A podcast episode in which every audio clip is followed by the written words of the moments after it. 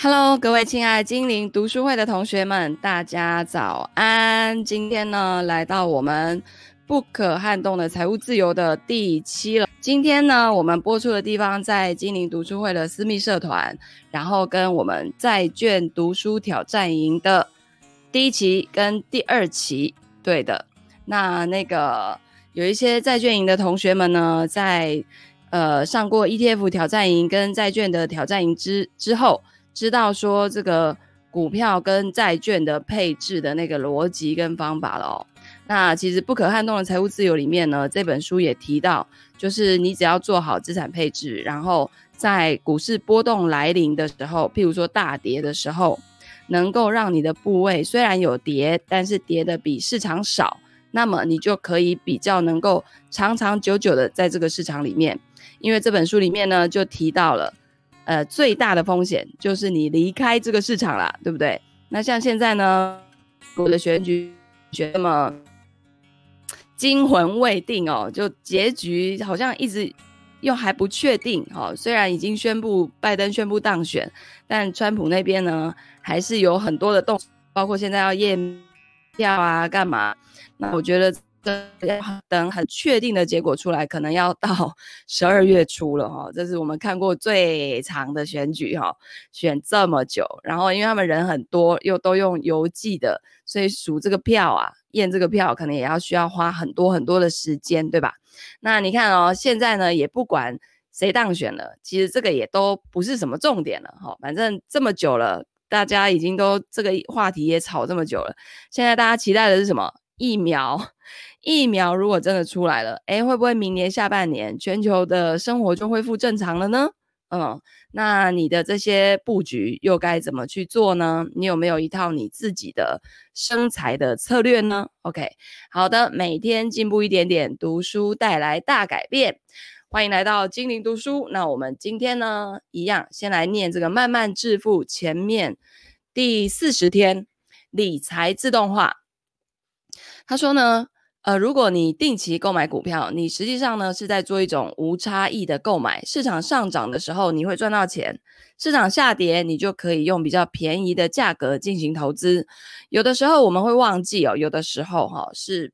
不想记起来，哼，许多人经常不去想是否应该为未来做一些储蓄，特别是在想花钱买一些让我们心动的东西的时候。那又有些时候呢，我们经常会忘了准时付账单。还好这两种问题都有解决的方法，就是把你的理财自动化。一旦我们把理财自动化，过去那种宛如仇敌的惰性就会变成我们的好朋友。那我们呢，也能够。更能准确的去管理财务，遵守并且完成我们在财务方面的承诺。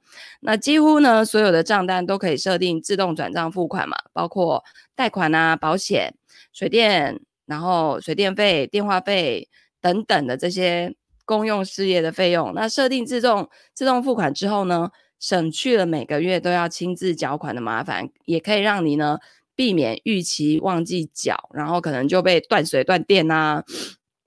或者没有网络可以用啊，然后有的还要罚钱呐，对不对？好，所以呢，请注意，逾期付款也会影响你的信用积分，这是指贷款方面。那设定自动付款之后，还需要注意两件事：第一，你要确认你的账户里面有足够的钱来交这些账单，不然就会透支。然后呢，又存扣不到钱，存款不足。所以还是一样的意思。那如果呢，你的自动付款金额每个月起伏不大，都很固定，那就相对比较容易在账户里面保有足够的钱。第二件要注意的事情就是，如果你设定了信用卡的自动付款，你要确认设定的到底是什么哦。哈，如果你不够小心，你会发现设定的只是每个月的最低最低付款额度，那这就意味着你还有没有付清的部分。而需要支付高的荒唐的利息。如果呢，你让信用卡公司每个月从你的银行账户里面提取全额应付款呢，这样子的安排会好得多，但是也会产生另外一种风险。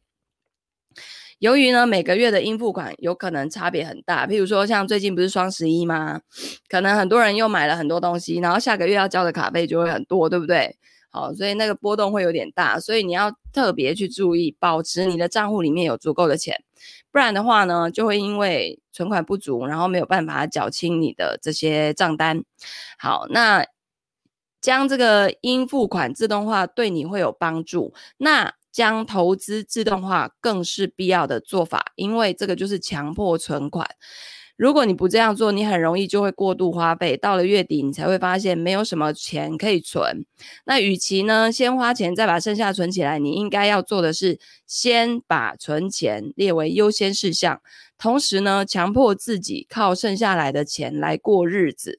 这个呢，就得靠你把投资计划自动化来达成目标。那我们已经讨论过有关于移出部分薪水，挹注在雇主所提供的这个退休计划，还有每个月自动在你的呃应急准备金当中去增加这个金额，直到呢你准备好足够的财务缓冲为止。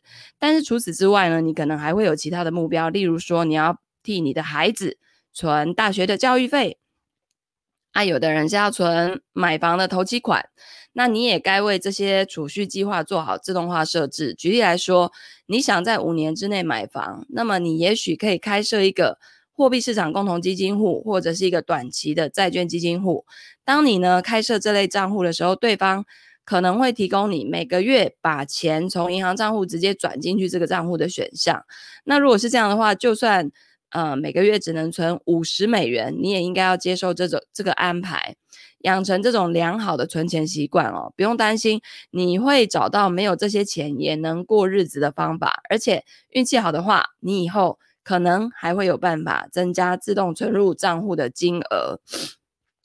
意思就是，你还钱也要设自动化，然后呢，这个存钱也要设自动化。就是这个意思，OK？那在台湾呢，我们现在很多的银行啊、券商啊等等，都给了很多很方便的工具哦。那就是看大家自己怎么样去应用了，OK？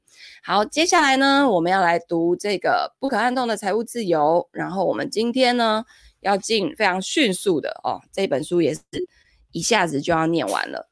第六章，投资高手奉行的四个核心原则。那任何人都可能幸运的中彩票，也可能时不时的选中赚钱的股票。但是，如果你想要取得持续的投资胜利，那么你需要的就不仅仅是偶尔的好运气喽。根据我将近四十年对成功案例进行研究的经验，我发现呢，任何领域中最成功的人都不仅仅凭借运气，他们有与众不同的信念、策略。并且呢，做事的方式也不同于其他人。那我在生活中的各个方面都发现到了这一点。无论是超过半世纪的幸福且充满激情的婚姻，几十年如一日坚持减肥瘦身的习惯，还是价值数十亿美元的企业帝国，关键是你要认识到。这些始终如一的成功模式，并且要去效仿他们，以他们为原则，在个人生活中做决定。那这些模式呢，可以为你的成功提供行动指指南。人要有自己的原则，真的很重要。像那个，嗯。这本书里面常常提到的那个 Ray Dalio，他就有出一本书叫做《原则》，那里面呢讲了生活方面的原则、工作方面的原则。那我觉得这呃那本书非常的值得一看再看哦。好，当我呢开始寻找方法帮助人们投资理财的时候呢，我研究了众多顶尖投资专家的投资活动，并且最终采访了五十多位投资大师，一心想要破解投资密码。弄清楚他们取得傲人这个绩效的原因。最重要的是，我一直在问自己这样一个问题：就是这些人到底有什么共同的地方？然后作者说，我很快就发现这是一个很难回答的问题，因为这些杰出的投资者赚钱的方式跟方法都不一样。譬如说，保罗。琼斯是一名操盘手，他下的最大赌注都是基于自己的全球宏观经济的观点。那像华伦巴菲特，他所做的长期投资都是在具备持久竞争优势的公共跟私营公司进行的。那卡尔伊坎的目标是业业绩不好的企业，然后呢，他哄骗或是威逼管理层改变战略，让他们有利于股东。显然，通往胜利的道路有很多种，因而寻找共同点是一个相当艰巨的挑战。可是，在过去的七年当中，我做了自己一直喜欢做的事情，就是把看似十分复杂的现象，分解为我们这样的普通人都可以利用的几个核心原则。哦，就是他很会归纳。那其实大家现在看了这么多网络上，不管是网络上的讯息呀、或者是。我那天听到一个数字，我有点惊讶，就是现在的人一个月看的讯息，相当于古代人接收到的讯息是两三年的量，诶，好，就是现在的人接收到的讯息每天都是很大量，那你要怎么在这些大量的讯息里面去归纳出一些，诶，好像里面有一定的那种模式的那种呃共同点哦，所以呢，他说我发现了什么，我逐渐意识到。几乎所有杰出的投资者在做投资决策的时候，都会遵循四个原则，我称他们叫四个核心原则。那在这一章，我们就是要来讲这四四个原则，希望呢，他们能对你产生积极的影响，帮助你实现财务自由。你还记得之前我说过，复杂是执行的大敌吗？所以，当我告诉你这四个核心原则的时候，你的反应可能是：哈，这么简单，这么基础吗？对的，你说的完全没错，但是仅仅知道几个原则还是不够的，你必须实践执行才是王道。我不想故意把事情复杂化，结果让你呢坐拥海量讯息却不知道如何使用。我的目标不是用详尽的论述让你眼花缭乱，而是对记讯息进行整合、简化跟整理，让你呢马上可以去采取行动。那所有这些原则能为我们提供一份宝贵的清单。每当我跟自己的投资顾问讨论潜在的投资项目的时候，我都想知道这个项目有没有满足这四个标准，或是其中的大多数。如果满足不了，他就不做。那为什么他对这个如此坚决坚决呢？因为你如果只说啊，这些都是有益的见解，我尽量记住就是了，这是不够的。一流的投资者都深知到这些原则必须要铭记在心哦，这非常重要。你要把接下来讲的四点内化，然后当成你的行为准则，然后呢，变成你在一切投资活动当中的基础。首先，第一个核心原则就是避免赔钱。每一个优秀的投资者经常提到的第一个问题就是如何能够避免赔钱。这个听起来可能有点违反常理。你要知道，我们大部分大部分的人关心的是相反的问题，就是如何能赚钱，如何能获得高回报，或者是赢一大笔钱。但是，一流的投资者，人家里心里面想的是避免赔钱哦。为什么？因为他们明白一个简单又深刻的道理：损失的钱越多，就越难回本。啊，他这边就举了一个例子了。他说：“我不想要让你觉得自己好像回到高中的数学课上面，但是你现在有必要暂停一下，弄清楚为什么赔钱的后果这么严重。假设你因为投资不当损失了百分之五十的资金，那么你需要赚回多少钱才可以让自己恢复到原始的本金呢？大多数的人可能会说啊，那再赚回五十趴就好了。但其实这是错的。我们来研究一下这个问题：如果你投十万美元，结果赔了五十趴。”那就剩五万美元，对吧？现在你要利用这五万美元赚回来五十趴的收益，五五万的五十趴叫做两万五，所以你现在手中共有七万五美元，你还亏两万五哦。事实上，你需要一百趴的收益才能够赢回本钱，也就是恢复到最一开始的那个十万。美元，然后这个可能会需要你付出整整十年的时间呢，所以这个就解释了为什么黄巴菲特那句名言叫做“第一条不要亏亏本”，这条要记住第一条。好，其他投资大师也都有同样规避风险的想法。例如说，我的好朋友保罗·琼斯曾经就告诉我，我认为最重要的原则是防守哦，它比进攻还要重要十倍哦，你必须格外的谨慎。时刻的提防下跌，这就是为什么我们要在部位里面加债券的原因，对吧？那但在实际的操作中，你怎么样才能真正做到避免赔钱呢？首先，一定要认识到金融市场变幻莫测。电视节目中的大嘴巴专家都表现的自己好像可以未卜先知啊，可是不要上他们的当。最成功的投资者深知，没有人能够长期的、准确的预测未来市场的走势哦。即便他最近很准，那也就是这一段期间而已，他没有办法长期。因此，他们总是会防范意外事件带来的风险，以及他们自己可能犯错的风险。不管他们有多精明，我们就以 Ray Dalio 为例好了。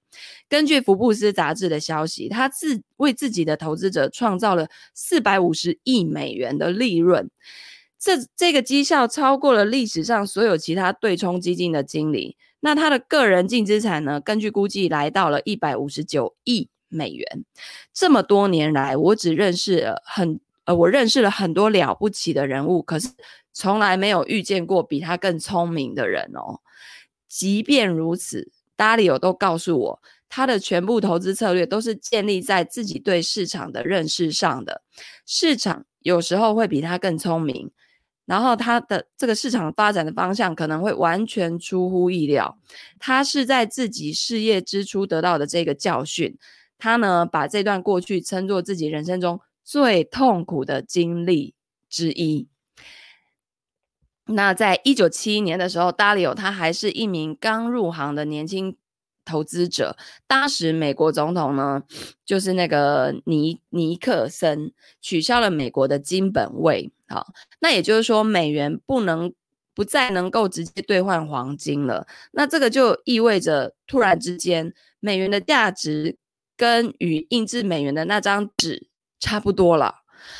那达里欧呢，跟他所认识的投资领域中的每一个人都一样，确信股票市场在面对这个历史事历史性的事件的时候，肯定会暴跌。但结果是怎样？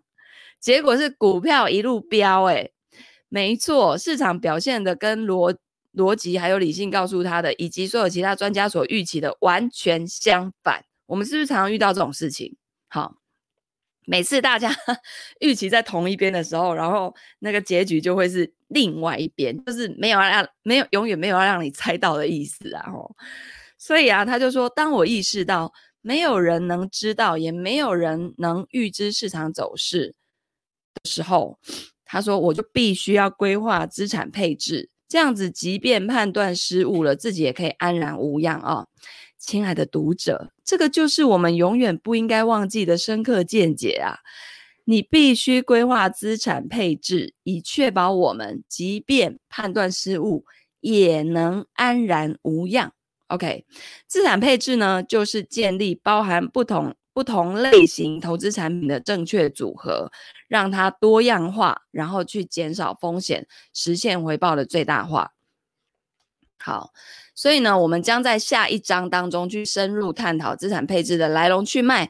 但现在呢，更重要的是，我们要记住，呃，我们应当时刻提防意外的发生。这个是否意味着我们必须要藏身于恐惧当中呢？因为一切都是这么不确定，对不对？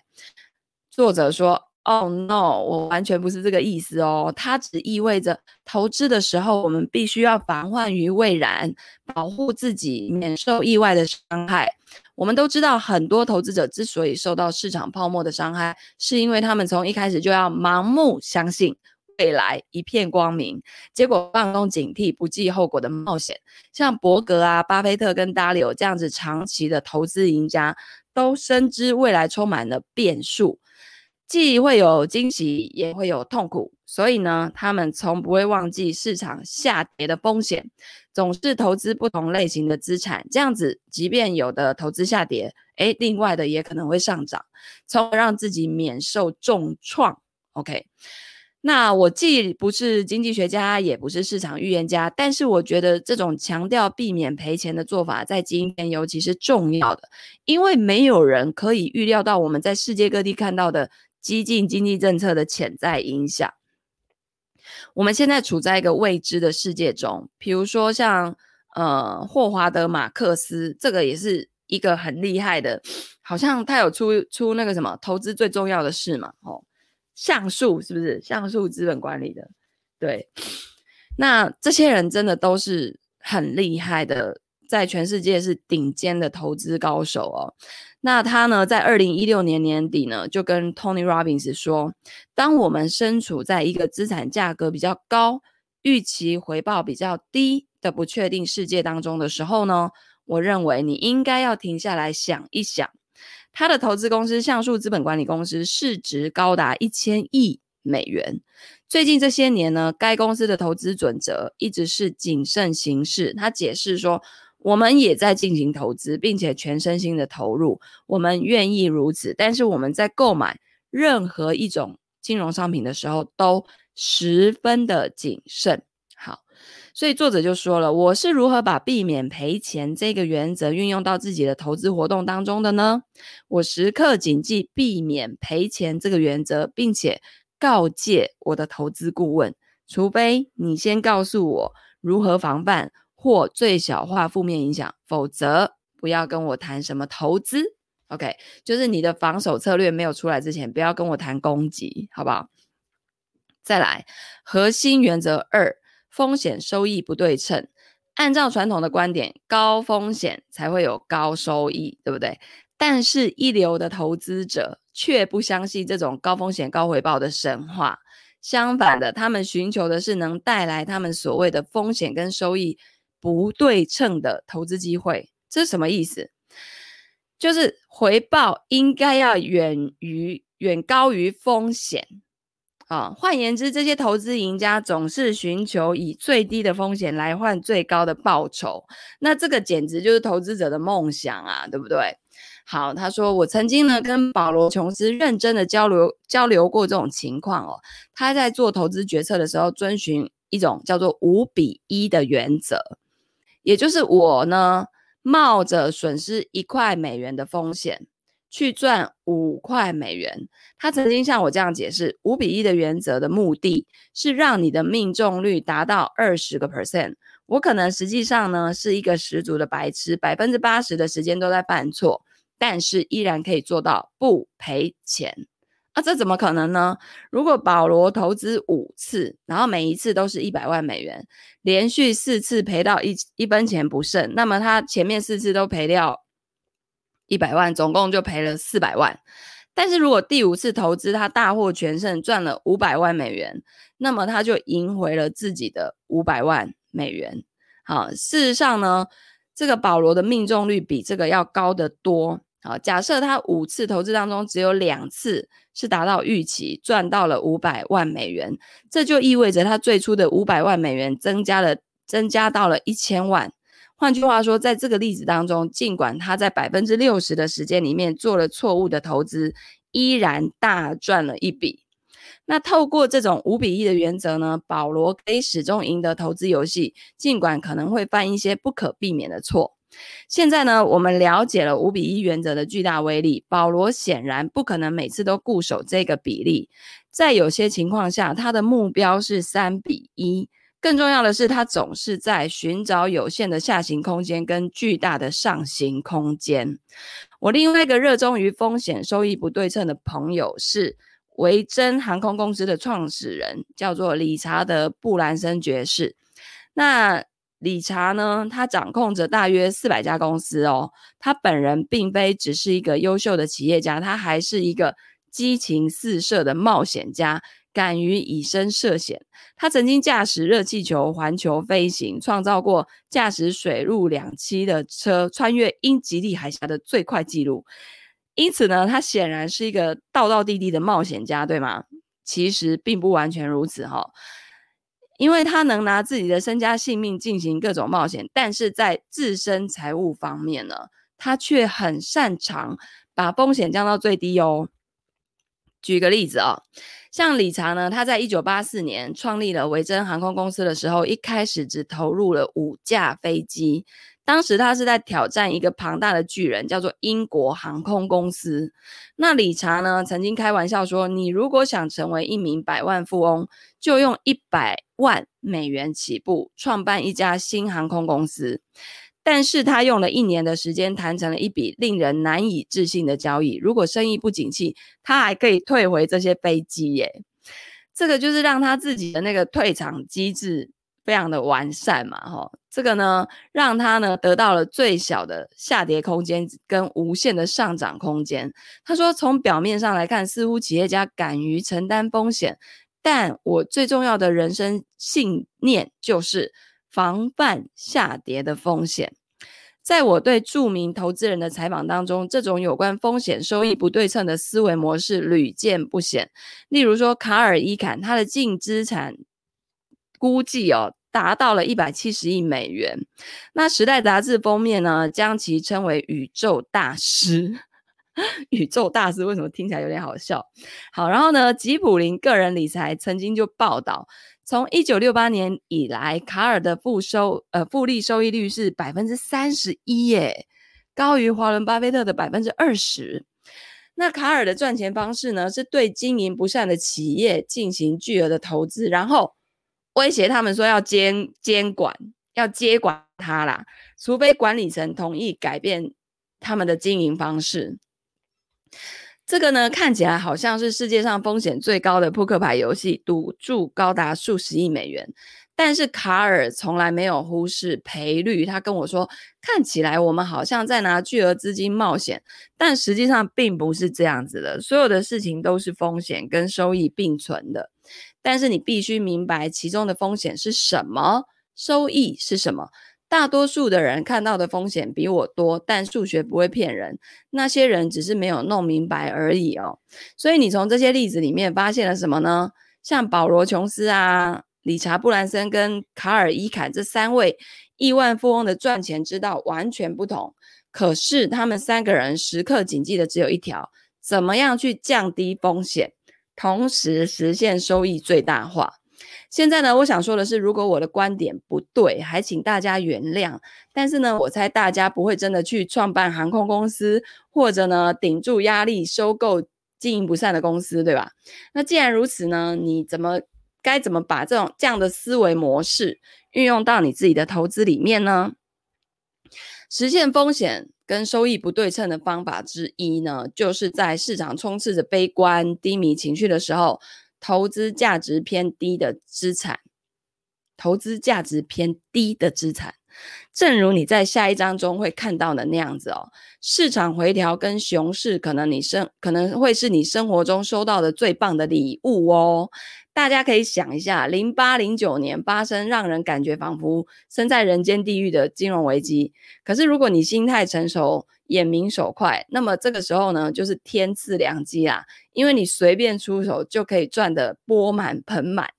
那在二零零九年三月呢，股市跌到谷底的时候啊，在大多数的投资者来看来呢，股市前景很暗淡，蓝筹股变得乏人问津，花旗银行的股票从最高的五十七跌到九十七美分，诶，从五十七美元跌到九十七美分。连一块美金都不到诶，你完全可以以低于从 ATM 这个提款机的手续费的成本，成为该公司的股东诶，事情的关键是，寒冬之后总是春天，并且有时候季节变化的速度啊，快到超乎你的想象。五个月之内，这只股票的股价就从每股七九十七美分升到每股五块美元。给投资者带来了百分之五百以上的回报啦，这个就是为什么像华伦巴菲特这样的价值投资者都会在熊市期间雄心勃勃啊，因为混乱的局势越能够让他们用极低的价格投资遭到受重创的股市。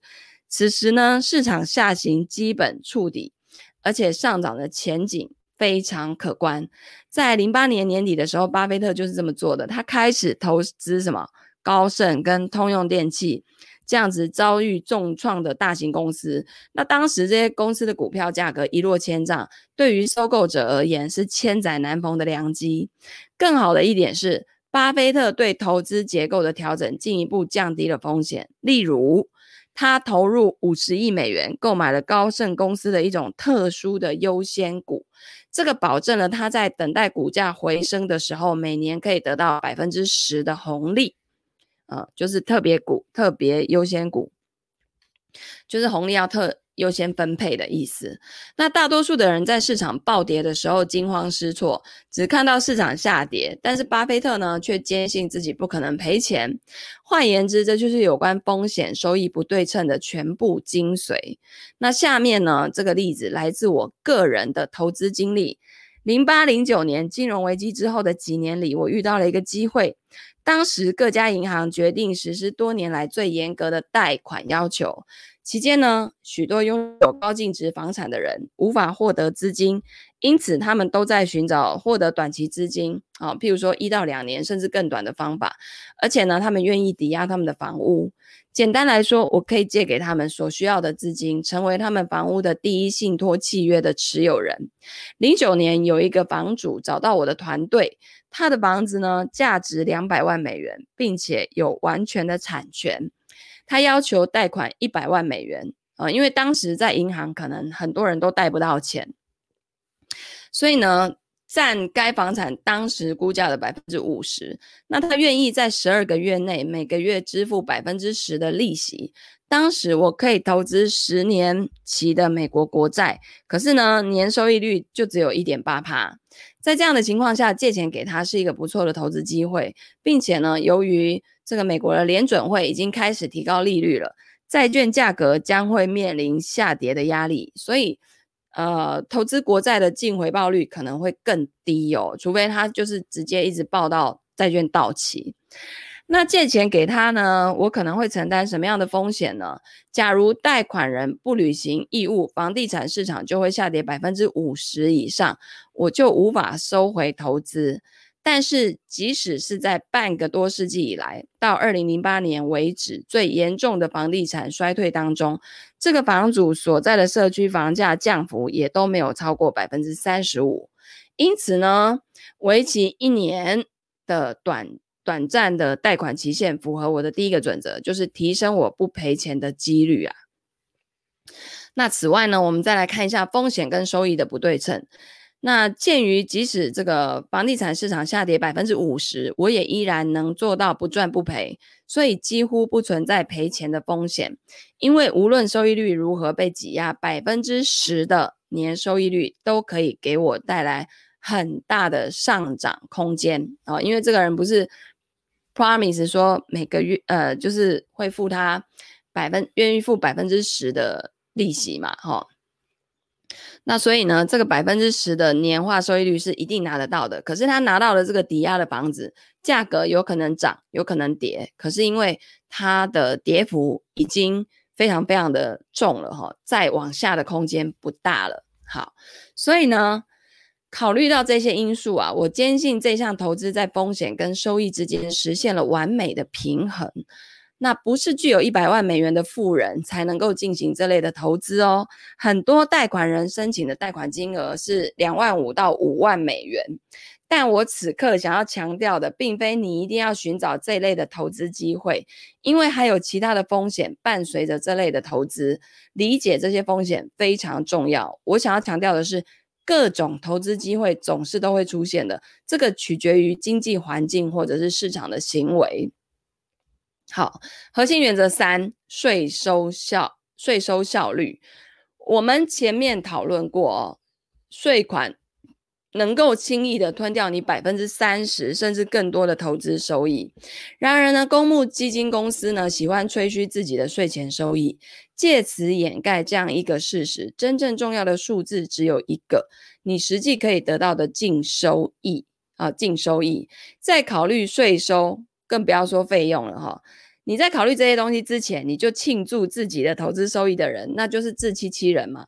你就好像是在说哦，我今天的饮食很健康，可是你完全忘记自己今天呢，明明就吃两个甜甜圈、双份薯条跟一个奶油圣代。好，那在投资当中呢，自欺欺人的习惯哦，会让你付出高昂的代价。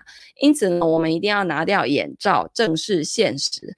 如果你是一名高收入者，那么你需要支持的、支付的，就是介于这个联邦政府税。跟州税之间百分之五十普通的收入所得税，这个是在美国。那如果你卖掉已持有时间不到一年的一个投资产品，你的所得呢，将按普通的收入所得税同样高的税率纳税。哈，就是你如果持有很短就卖掉了。很残忍，对不对？哦，那相比之下呢，如果大部分的投资产品你都持有到一年或一年以上，那你在出售的时候就可以缴纳长期资本利得税，当前的税率是百分之二十，就是你赚的价差哦，还要交二十趴的税哦，哈、比普通人呃普通的收入所得税要低很多，所以你只需要调整自己的持有时间，就可以省下百分之三十的税。但如果你忽视税收的影响，就要付出沉重的代价。例如呢，你持有的某一个共同基金，年平均收益率是百分之八，它扣除每年二的费用之后，你还有六的收益。但是如果这个基金被频繁的交易，像脆股票这样脆的话，那么所有这些短期收益都将按照普通的收入所得税税率缴税。嗯，所以呢。这个，如果呢，你属于 California 州或者是纽约市的一名高收入者，那么你的六趴年收益率将被腰斩，变成剩下可怜的三趴的税后收益。哈，根据这样的情形，你每二十四年才可以实现收益翻倍啊，我们就把七十二除以三，所以就是二十四。那此外呢，你还需要考虑通货膨胀的影响。如果通货膨胀率每年达到二，那你实际的收益就剩下一，好，那这样子呢，你可能需要在一百二十岁的时候才可以退休，好，现在你明白为什么节税的方式，用节税的方式来投资很重要了哈，这是在美国啦，哈，那在台湾现在资本利得利得是还不用课税，但税也越来越多了，对吧？相信我，我认识的所有亿万富翁都有一个共同特点，他们以及他们的投资顾问在税收方面都非常的精明。他们知道重要的不是他们赚多少钱，而是他们能拿到多少钱。真正到手的钱才是真金白银呐！好，这些钱呢，可以被用于消费，或者是二次投资，又或者是资助别人改善生活。如果说呢，你心中依然感到不安，那么我想要告诉你的是，以合法的方式减少税收负担的投资理财的做法，一点都不会肮脏或是不道德，好不好？好，合法的方式。那关于呢这个问题，法律领域的学者跟美国最高法院最常引用的一句话是，美国联邦上诉法院法官比林斯·勒尼德·汉德。一九三四年的那一句名言：“任何人都可以尽可能的降低自己的税金，任何人都没有责任缴纳超过法律规定的税金。”所以在跟这个戴维·史宾森聊天的时候，他告诉我：“嗯，为耶鲁大学投资的最大好处就是这是一个非营利组织，因此呢，得以豁免纳税。”但是我们其他人应该怎么做呢？首先，避开那一些主动管理型基金，尤其是那些交易频繁的基金。正如戴维跟我所说的那样子，指数基金的好处之一就是他们的交易换手率一直保持在最低的水准，这意味着税收就会更低哦。这是一笔巨款。那共呃共同基金行业存在很多严重的问题，其中最严重的一个问题呢，就是几乎所有的共同基金经理都表现得好像对税漠不关心的样子，但实际上税款很重要，甚至可以说是至关重要。那戴维在讲上面这些话的时候呢，我能够感觉到他深深的关切之情，关切之情哦。知道他一心想要帮助人们理解他所说的内容的重要性，税收对于你的收益产生了巨大的影响，说明了利用每一个可以享受税收优惠的投资机会的重要性。那他呢就强调说，如果你在为非盈利机构工作，如果你参加了 401k 或 403b 退休储蓄计划，那你一定要尽自己最大的努力，利用好每一次的机会。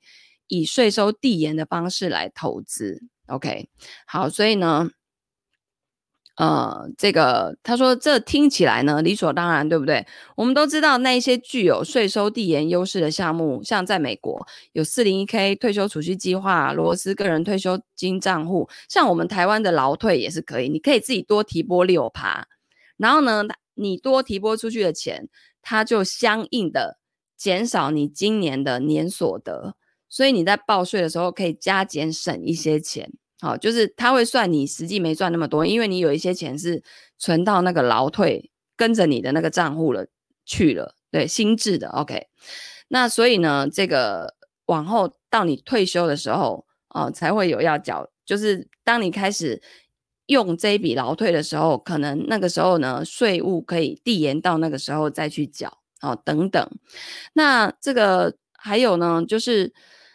呃，你可能呢已经在利用其中的一些机会了哦，但如果说你还没有尽自己最大的努力，现在是时候开始行动了。那如果你想要了解有关这一个问题的更多内容，前那一本书里面第五部分的第三十章《超级富豪的秘密》，深刻的探讨了这个问题哦。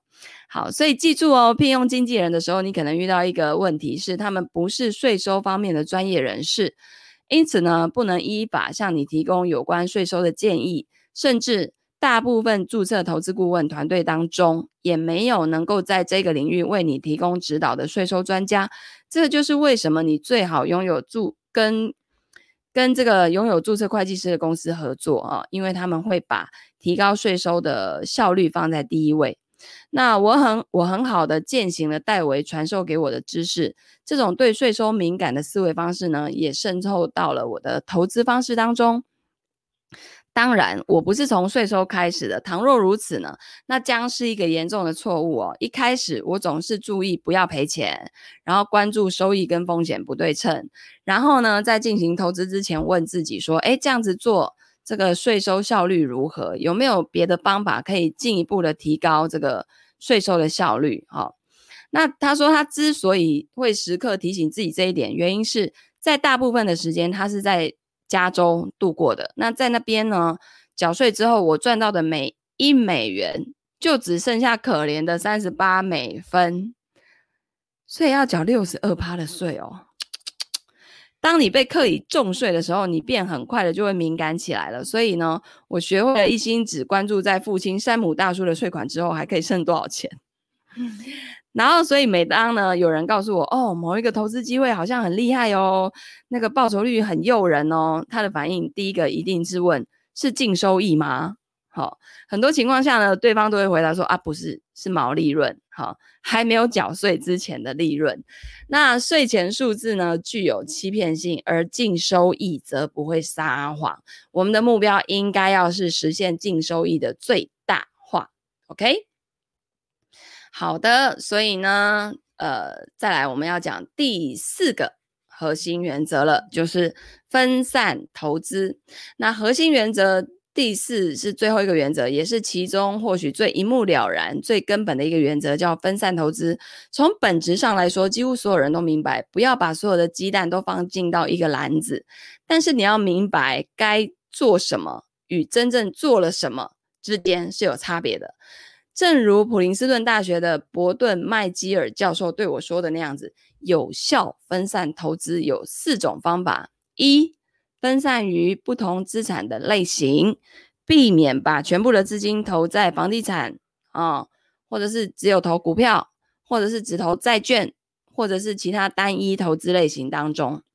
第二，分散于资产类型内部，不要把这个全部的资金投在某只你喜欢的股票当中，比如说苹果公司的股票。或者单独某个什么 MLP，或者可能被风暴冲毁的冰水地产。第三，分散于全球不同市场、国家跟货币。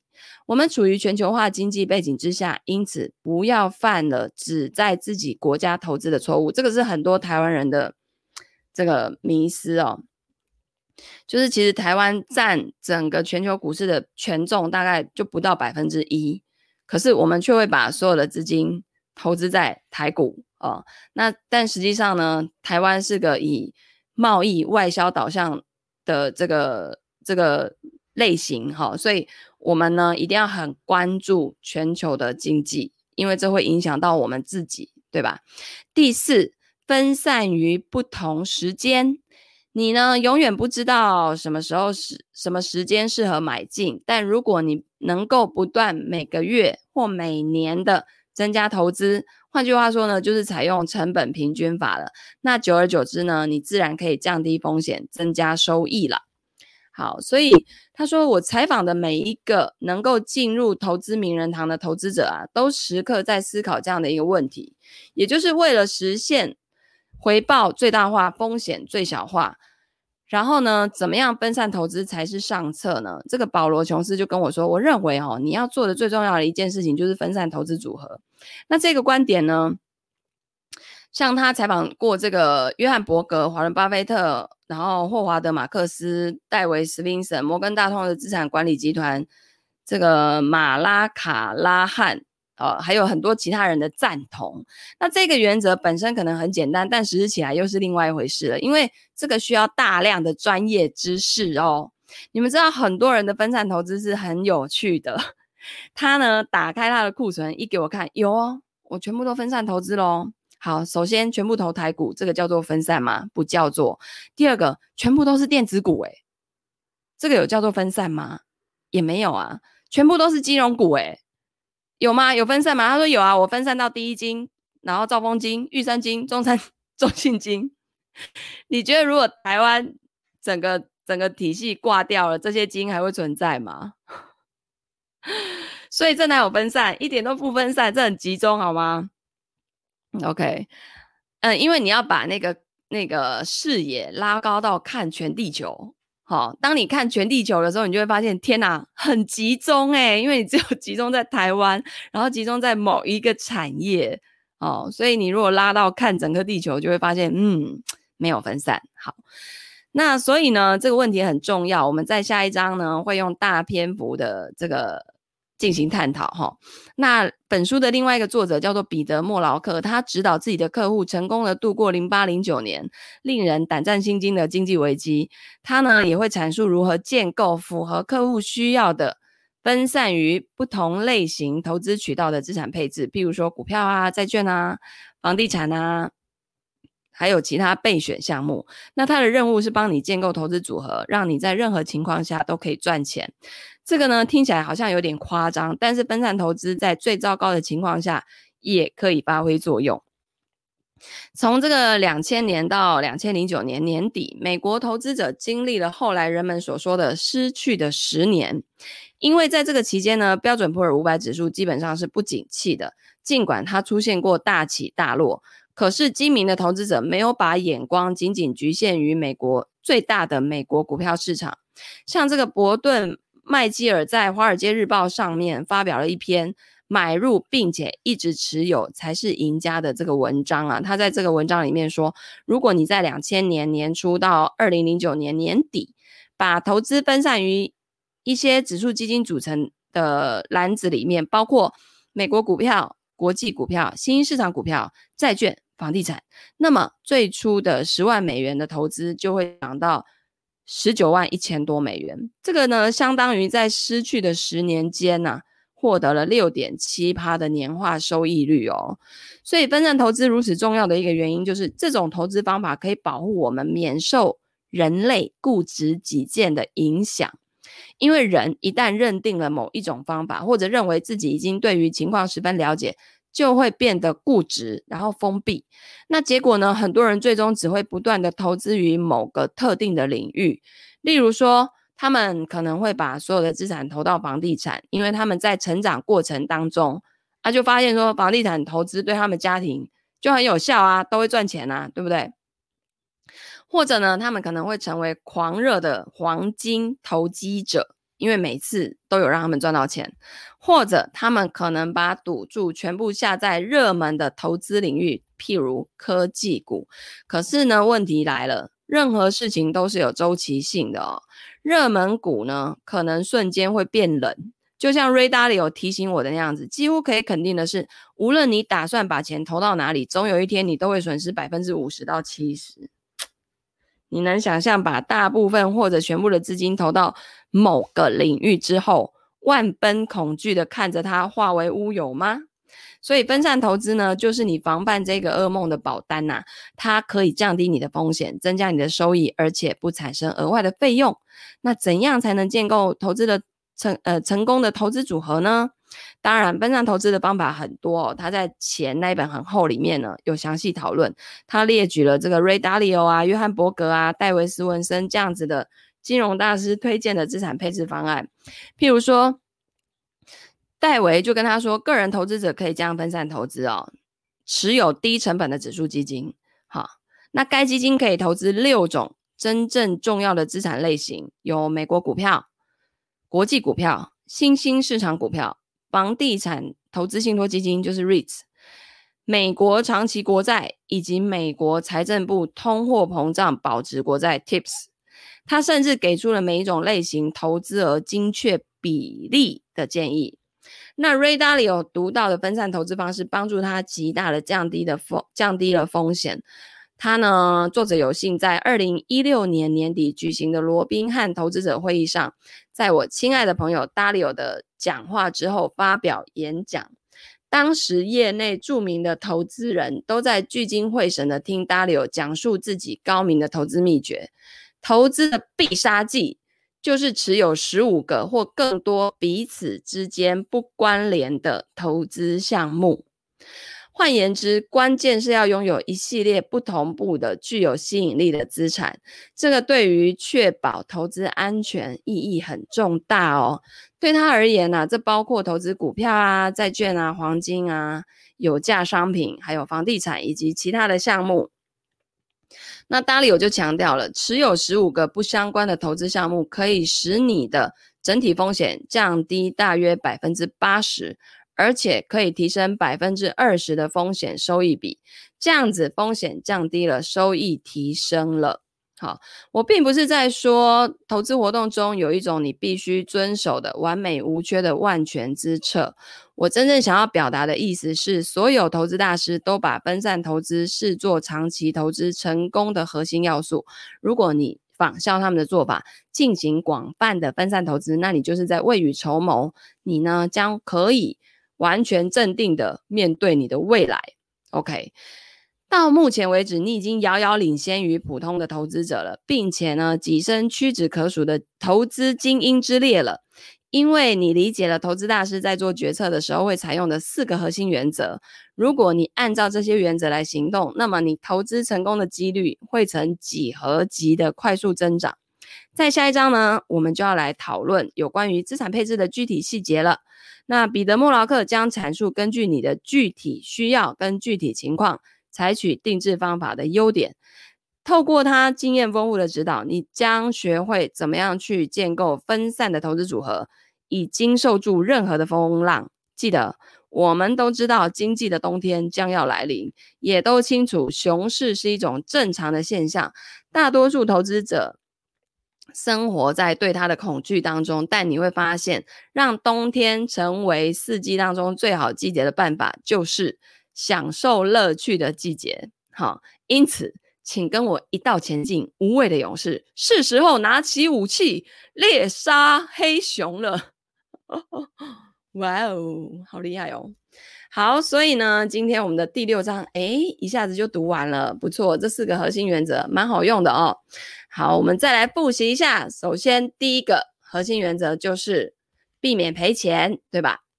第二呢，要让你的收益跟风险不对称哦，不要说什么高收益就高风险，错，人家高收益是在低风险，好吗？核心原则三：税收效率，什么东西都要考虑税后的收益，那才是真的。第四个核心原则：分散投资。OK，好的，那同学，如果你喜欢今天的这个读书，欢迎按赞、分享、转发。给你喜欢读财经书籍或自我成长书籍的好朋友，让他们都来加入精灵读书会。那我们就明天见，拜拜。